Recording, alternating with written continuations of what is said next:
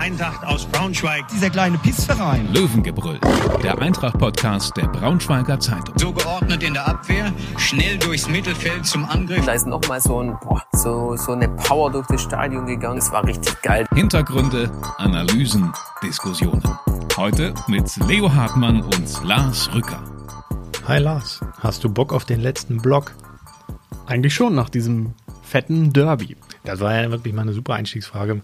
Äh, Entschuldigung dafür, aber was anderes ist mir gerade nicht eingefallen. Wir nehmen hier schon an einem späten Mittwoch Nachmittagabend auf. Die Zeitumstellung hängt uns noch in den Kleidern. Ähm, und die Länderspielpause, die ja doch nun wieder ein bisschen langweilig war. Und irgendwie, ja, weiß ich nicht, vielleicht den Flow rausgenommen hat, vielleicht äh, bei der Eintracht vor dem letzten Block in dieser Zweitligasaison oder aber die Spannung doch nochmal so ein bisschen aufgebaut hat. Darüber sprechen wir später. Ähm, Lars, so ganz Länderspielpausig war es ja dann bei der Eintracht doch nicht. Du warst mit der Mannschaft in Hamburg und hast beim Testspiel zugeguckt. Was ähm, ist dir da denn aufgefallen? Es war ja unter Ausschluss der Öffentlichkeit. Das heißt, du hattest ja sehr exklusive Einblicke, wenn man jetzt nicht gerade den YouTube-Kanal des HSV, glaube ich, verfolgt hat. Genau, der, ähm, also es war ja dann unter Ausschluss der Öffentlichkeit, glaube ich, auch nur, damit keine Leute da ungeplant hinkommen. Denn wenn man zum Trainingsgelände gekommen wäre, hätte man beste Sicht durch einen nicht abgehängten Zaun gehabt. Also da standen auch die ein oder anderen Hamburg-Fans und haben sich das Spiel live angeguckt. Ähm, ja, große Geheimnisse wurden jetzt eh nicht ähm, gemacht. Das hat man ja dann alles bei YouTube gesehen. Aber ich fand, war eine sehr reife Vorstellung von Eintracht. Ähm, klar, Hamburg hatte nicht die absoluten Stammspieler auf dem Feld. Vor allem im Verlauf der Partie haben sie viel gewechselt. Das hat sich dann bemerkbar gemacht. Aber positiv ist auf jeden Fall, dass die ähm, Langzeitverletzten wieder integriert werden konnten. Brian Behrendt hat gespielt, war sehr aktiv, sehr lautstark unterwegs und hat auch mit einem starken öffnenden Pass dann die Führung eingeleitet, mit eingeleitet. Philipp Benkovic hat nach seinem Kurzeinsatz im Derby 22 Minuten Spielzeit gekriegt. Brian Henning hat ein ordentliches Spiel auf der 6 gemacht. Philipp Strompf kam eine Halbzeit rein, war auch ordentlich dabei. Also das sind positive Aspekte, wenn man jetzt in Richtung Pflichtspiel mhm. gegen Karlsruhe blickt. War eigentlich Helmpeter da? Den habe ich nicht gesehen. Vielleicht hat er sich abschrecken lassen oder er ist YouTube Ultra. Könnte sein. Aber es ist natürlich eine Lehre für alle Eintracht-Fans, die in Zukunft nochmal lesen, Testspiel gegen den HSV unter Ausschluss der Öffentlichkeit. Offensichtlich kann man einfach hinfahren und wird dort nicht abgehalten. Also das nur als kleine Lehre daraus für die Fans und für die Mannschaft. Äh, du hattest ja danach auch mit Michael Schiele gesprochen, der kommt natürlich jetzt in so eine eigentlich kuriose Situation, dass ihm die letzten drei Monate jede Woche irgendwie die Abwehrspieler gefehlt haben und er puzzeln musste hier, switchen musste da ähm, um irgendwie vier oder drei Verteidiger aufzustellen. Und jetzt auf einmal hat er ja irgendwie sechs relativ fitte Innenverteidiger zur Verfügung. Und ja, wir denken, er wird jetzt auf der Viererkette bleiben. Er muss ja aus sechs einfach mal zwei machen. Wen würdest du denn aufstellen? Ich würde erstmal bei der Derby-Formation bleiben. Also Dekali Kukuchai und vielleicht Philipp Benkovic noch mal eine Woche geben. Das wäre für mich der einzige große Anwärter auf einen Startelfplatz. Nathan de Medina kann Rechtsverteidiger spielen. Linus Gechter kann auch im zentralen Mittelfeld spielen, würde da nochmal Größe reinbringen. Wen habe ich vergessen? Strumpf. Ich glaube, den kannst du immer mal reinwerfen, aber das wäre jetzt für mich nicht der klassische Startelf-Spieler für die hm. nächsten Wochen. Nee, glaube ich auch eher nicht. Also Benkovic, wenn der jetzt alleine an die 80% Fitnesszustand herankommt, ich glaube, dann musst du den einfach spielen lassen. Äh, die letzten Prozent holt er sich dann über die Spiele und ähm, seine Qualität, ehrlich gesagt, hat man ja auch schon in diesen letzten 100 Sekunden Derby gesehen, dass er dann zweimal äh, aus den hohen Bällen da aus der Gefahrenzone köpft und die raushämmert. Also das ist ja nun mal seine ganz große Stärke. Und gerade auch jetzt kommen ja viele Gegner auf die Eintracht zu, die ja physisch spielen. Jetzt Karlsruhe, auch äh, Kaiserslautern danach ist ja auch eine sehr, vor allem in der Offensive, robuste Mannschaft. Und da ist ja vielleicht dann sogar das, was du eben auch angesprochen hast, so ein Linus Gechter vor der Abwehr seiner Physis auch nochmal eine interessante Variante kann natürlich noch mal ein bisschen mehr in der Luft abräumen als dann so ein Robin Krause. Ja, finde ich ganz spannend eigentlich, aber trotzdem irgendwie witzig, wie, wie schnell sich das dann gedreht hat, ne? so dass er jetzt äh, Schiele da plötzlich die Qual der Wahl hat. Ja, auf jeden Fall. Der Trainer hat auch gesagt, dass er das absolut genießt, dass er ähm, wieder mehr Optionen hat. Bei Benkovic muss man ja auch noch dazu sagen, der kam ja auch im Sommer und hatte nicht unbedingt Ja. die Riesenspielpraxis. Da kam er, glaube ich, nicht aus einer Verletzung, aber auch da musste er sich das ja erarbeiten, ähm, dieses Können über 90 Minuten die Leistung abrufen zu können.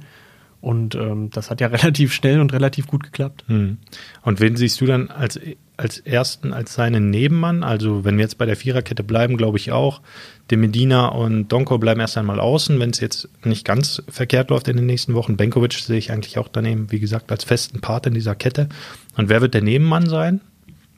Ich denke, Saulo De Cali wird es werden, ähm, weil Benkovic eben auch links spielen kann. Das wäre eher die Position von Kukucay. Hm. Und Behrendt? Behrendt würde ich noch auch noch ein, zwei Wochen geben, aber den kannst du halt auch immer reinwerfen. Der kann auch rechter Verteidiger spielen, der kann auch ins Mittelfeld vorrücken. Also da hat Michael Schiele schon die ein oder andere personelle Option und auch die ein oder andere taktische Option Mhm. jetzt mehr. Ja, schön. Also die letzten Wochen haben wir die ganze Zeit nur drüber geredet, wie man Löcher stopft. Jetzt muss man irgendwie, ist ja auch da eine Frage für Schiele als Motivator und so ein bisschen als Moderator die ganze Kadersituation vernünftig erklären, damit die Spieler ihm da auch, auch weiterhin folgen. Lass uns doch mal so einen Blick Richtung Derby zurückwerfen und was das auslösen kann. Wir hatten ja in einem Podcast schon mal die, die Rolle einmal eingenommen, einer, der, äh, der grantelt, einer, der schön redet und du hast schon wieder eine Münze mitgebracht. Wir werfen jetzt nochmal aus, wer welche Rolle übernimmt, beziehungsweise wir werfen aus, was du übernimmst. Bei Kopf bist du der Grantler und bei Zahl bist du der Schönredner. Dann mal los. Was ist es? Ich habe eine Zahl. Du bist der Schönredner. Okay. Gut, also fange ich an. Ich bin der Grantler und sage ja, Derby-Sieg hin oder her, schön und gut. Hatten wir 2014 auch. Danach haben wir jedes Spiel verloren. Sang- und klanglos aus der Bundesliga abgestiegen. Wird dieses Mal wieder passieren. Absoluter Spannungsabfall nach dem Spiel. Karlsruhe, die wir jetzt bekommen, eine der besten Mannschaften der Rückrunde, glaube Top 5. Ähm, die werden uns erstmal schön die Euphorie nehmen am, am Samstag, oder? Glaube ich nicht, weil erstmal dieses Spiel aus 2014 irgendwie omnipräsent ist. Da denken alle noch dran und deswegen werden sie in Braunschweig auch gewarnt sein, dass das nicht mehr eintritt.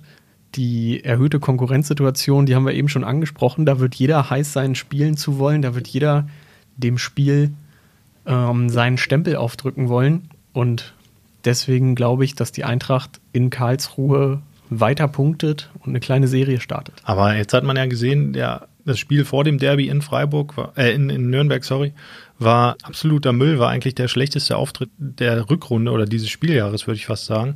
Äh, und dann eine Woche drauf im absoluten Spannungsspiel können sie es dann auf einmal. Aber das zeigt doch, dass sie nur dann können, ähm, wenn der Druck richtig hoch ist, oder? Und mit dem Sieg in der Nachspielzeit, dann fällt der Druck wieder ab, die Feier geht los und dann hast du im nächsten Spiel wieder die, weniger Druck und entsprechend weniger Punkte. Aber jetzt sind noch neun Spiele, eigentlich hast du jetzt jede Woche Druck. aber nicht so, so zentriert wie in diesem Spiel gegen Hannover, wo ja auch von außen nochmal richtig Druck reingekommen ist. Also wir müssen uns ja zum Glück nicht mehr realistisch ausmalen, was passiert wäre, wenn das Tor auf der anderen Seite gefallen wäre an dem, äh, an dem Sonntag. Dann hätte es höchstwahrscheinlich ziemlich gescheppert und wir hätten jetzt einen neuen Trainer und wir hätten nochmal eine komplett veränderte Mannschaft wahrscheinlich. Jetzt, äh, ja, durch dieses Tor glaube ich auch, dass das in dem Moment Euphorie freigesetzt hat, aber kennen wir ja alle, nach, nach einer Party folgt ein Kater und der wird jetzt in Karlsruhe eintreten. Glaube ich nicht. Ich glaube, dass dieses Derby absolut Kräfte freigesetzt hat, dass das den Glauben an die eigene Stärke zurückgebracht hat und ähm, dass es auch gezeigt hat, dass viele Leistungsträger jetzt wieder voll da sind. Sei es ein Anthony Uja, der wochenlang über Wadenprobleme geklagt hat, sei es ein Manu Ferrei, der gegen Bielefeld schon ein Top-Spiel gemacht hat, dann in Nürnberg völlig aus dem Spiel genommen wurde. Auch der hatte da seinen, ähm, seinen Einfluss im Derby. Und ähm, das kann man so weiterführen. Auch ein Yasi Fasic hat äh, mit einigen guten Paraden nochmal ordentlich sich Mut und Überzeugung Wo denn? geholt. Der Fasic hätte ich jetzt auch noch mit reingenommen in die ganze Nummer.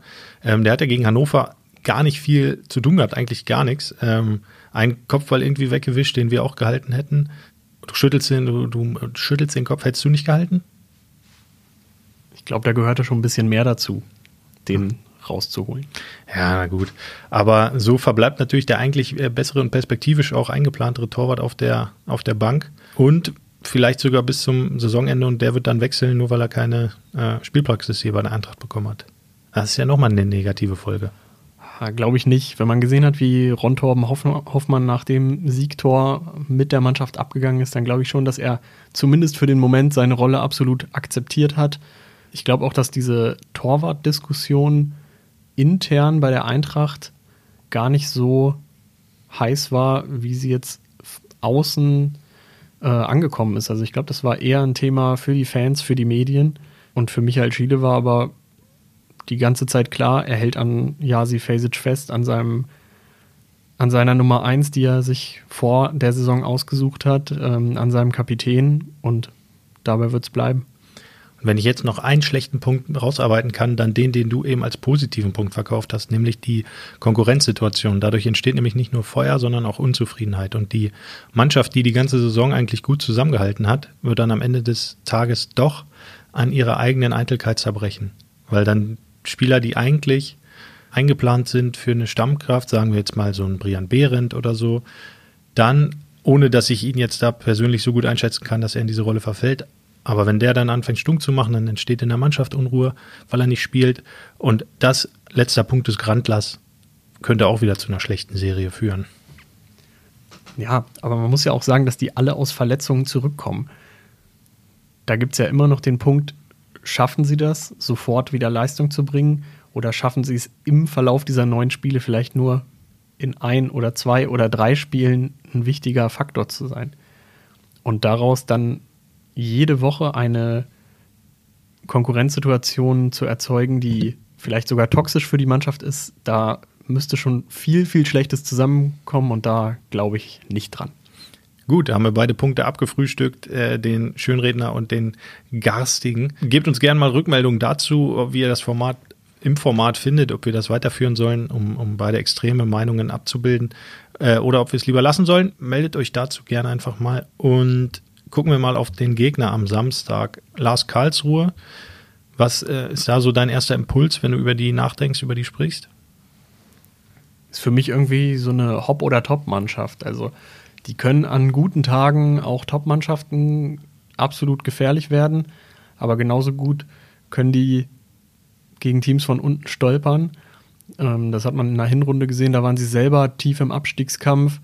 Ähm, da wurde, glaube ich, auch die allseits beliebte Mentalitätsfrage vom Trainer aufgeworfen. Eintracht hat das Hinspiel 2 zu 1 gewonnen durch einen Doppelpack von Anthony Uja und ich glaube, das Ergebnis wird es auch im Rückspiel geben mit gutem Ausgang für die Eintracht. Jetzt nehme ich natürlich hier meinen Tipp vorweg. Mhm. Aber für mich ist Karlsruhe nicht unschlagbar. Die haben zwar einen guten Lauf, aber haben jetzt zuletzt auch nach Führung nochmal ein Spiel außer Hand gegeben. Mhm. Ja, finde ich auch ganz interessant, eigentlich auch mit dem Trainer, ähm, der auch ein jüngerer Kollege ist und auch mit Michael Schiele, glaube ich, ganz gut kann. War, wirkte zumindest nach dem Hinspiel so. Da hatte ich die beiden in der Pressekonferenz gesehen, beobachtet. Die hatten eigentlich einen sehr pfleglichen Umgang miteinander, haben sich gegenseitig auch gelobt, wie man es eigentlich immer so macht. Nur dieses Mal wirkt es wirklich ernst gemeint. Oft merkt man ja, dass da einfach nur Schmonzetten ausgetauscht werden. Bei den beiden wirkt es jetzt dann aber ehrlich. Und ähm, ja, ich finde Karlsruhe eigentlich auch spannend. Haben die denn im Winter eigentlich viel gemacht so? Also haben die den Kader nochmal so verändert, dass da, dass da jetzt so eine Serie rauskommt oder haben sie einfach mit Bordmitteln, sind sie da einfach mit besser geworden? Ich glaube, die hatten einen relativ großen Umbruch im Sommer oder zumindest den ein oder anderen Neuzugang mehr für ein Team, das sich schon in der Liga etabliert hat und das hat einfach ein bisschen gedauert. Hm, ja. Gut, also mit dem Abstieg werden die jetzt wahrscheinlich nichts mehr zu tun haben. Ähm, Eintracht hingegen wahrscheinlich bis zum Ende. Ne? Wir haben jetzt mal so für die Ausgabe am, am Donnerstag ähm, neun Thesen zur, zu den letzten neun Spielen gemacht. Darunter war eine Endspiel in Rostock. Äh, bist du dir sicher, dass das passieren wird? Eigentlich schon, ne? Ja, Eintracht kann nicht ohne. Hm. Also es gibt immer dieses Dramaspiel, wo bei allen die Nerven absolut blank liegen. Wahrscheinlich geht es auch noch geht die Entscheidung auch noch bis in die letzten fünf bis zehn Minuten. Na, wie jetzt im Derby so.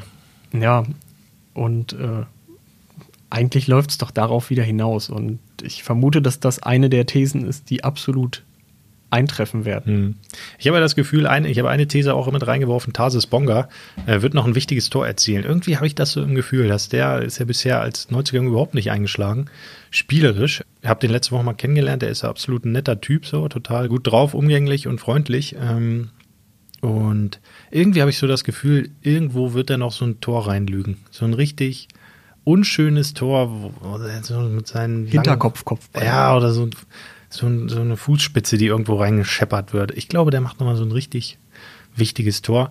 Und dann schauen wir mal, ähm, vielleicht ja schon am Wochenende. Meinst du, er tritt quasi dann damit in die Fußstapfen von Pierre Merkel, Jacob Thomas, Julius Düker, allesamt gute Joker gewesen in einer gewissen Phase bei der Eintracht? Kann sein. Also wenn du solche Special äh, Units hast, warum setzt du sie nicht ein? Warum sollte das dann nicht auch mal funktionieren? Also der kann ja allein mit seiner Größe für Unruhe sorgen, mit seiner Wucht. Ich fand ihn jetzt auch nicht äh, allzu langsam, aber er wirkt am Ball immer so ein bisschen, äh, ja, ich fand ihn teilweise ein bisschen zu egoistisch in einigen Situationen. Da hat das, glaube ich, zu sehr versucht zu erzwingen, ein Torabschluss und auch ein Tor. Aber irgendwo wird mal so ein Ding reinflattern und irgendwie habe ich so das Gefühl, das wird nochmal ein ganz, ganz wichtiges Tor, was der Mann macht. Thema Größe finde ich im Abstiegskampf und Endspurt auch irgendwie ganz wichtig. Da haben wir ja schon die ganzen Innenverteidiger, die man immer wieder reinwerfen kann, auch spät. Anstelle eines Stürmers, wenn man dann eben auf Standard setzt. Und da ist dann bestimmt auch Tarsis Bonga eine Option. Einfach hinten raus die Bälle vorne reinhauen und hoffen, dass irgendeiner die Rübe oder einen Fuß hinhält. Ja, ja, und dann hast du ja auch Toni Uja, der jetzt zwar nicht der allergrößte ist, aber unglaublich gut springen kann. Janis Nikolaou hat ja, glaube ich, auch jetzt nochmal im Gespräch mit dir was zu ihm gesagt. Ne? Ist auch in die Richtung, dass er einfach jeden Ball verlängert, an, an den er auch rankommen will. Er die Bälle gut festmachen kann mit der ganzen Technik und Erfahrung, die er hat. Fand ich auch ganz interessant. Ja, dass das einfach auch. Genau, dass es der Spieler ist oder einer der Spieler ist, der es dem ganzen Team ermöglicht, dann bei Angriffen nachzurücken, weil er denen die Zeit gibt, dadurch, mhm. dass er einen Ball weiterleiten kann, dass er ihn sichern kann. Und man muss es ja so knallhart sagen, dass die Eintracht eher ein Team ist, das über den langen Ball kommt, zumindest aktuell. Und als Uja nicht da war, da fand ich schon, dass ein bisschen was gefehlt hat, was äh, so Ballkontrolle angeht, mhm. was den gut getimten Offensivkopfball angeht. Und gegen 96 hat man dann, hat man dann ja gesehen, wenn die Verteidiger da den Ball einmal springen lassen haben, hm. dann war er weg, dann wusste Uja, wo er sein muss. Ja. Und auch zu dem hattest du eine These, ne? Genau. Aber die lest ihr entweder online oder in unserer Zeitung. Ja, du bist einfach ein Mann für die Cliffhanger. Das ist gut. Okay, du hast einen Tipp für Karlsruhe schon herausposaunt. Glaubst an den 2-1-Sieg, wenn ich das so richtig erinnere. Tja, ich bin jetzt natürlich nicht mehr, zum Glück nicht mehr in der Rolle des Grandlers. Aber, aber vielleicht solltest du einfach mal gar nichts sagen, nachdem sowohl die eine oder die andere mhm. Option nicht gefruchtet hat bei dir in letzter Zeit. Okay, gut. Dann sage ich jetzt einfach gar nichts mehr, außer Dank fürs Zuhören und Tschüss. Tschüss. Mehr Podcasts unserer Redaktion finden Sie unter braunschweiger-zeitung.de slash podcast.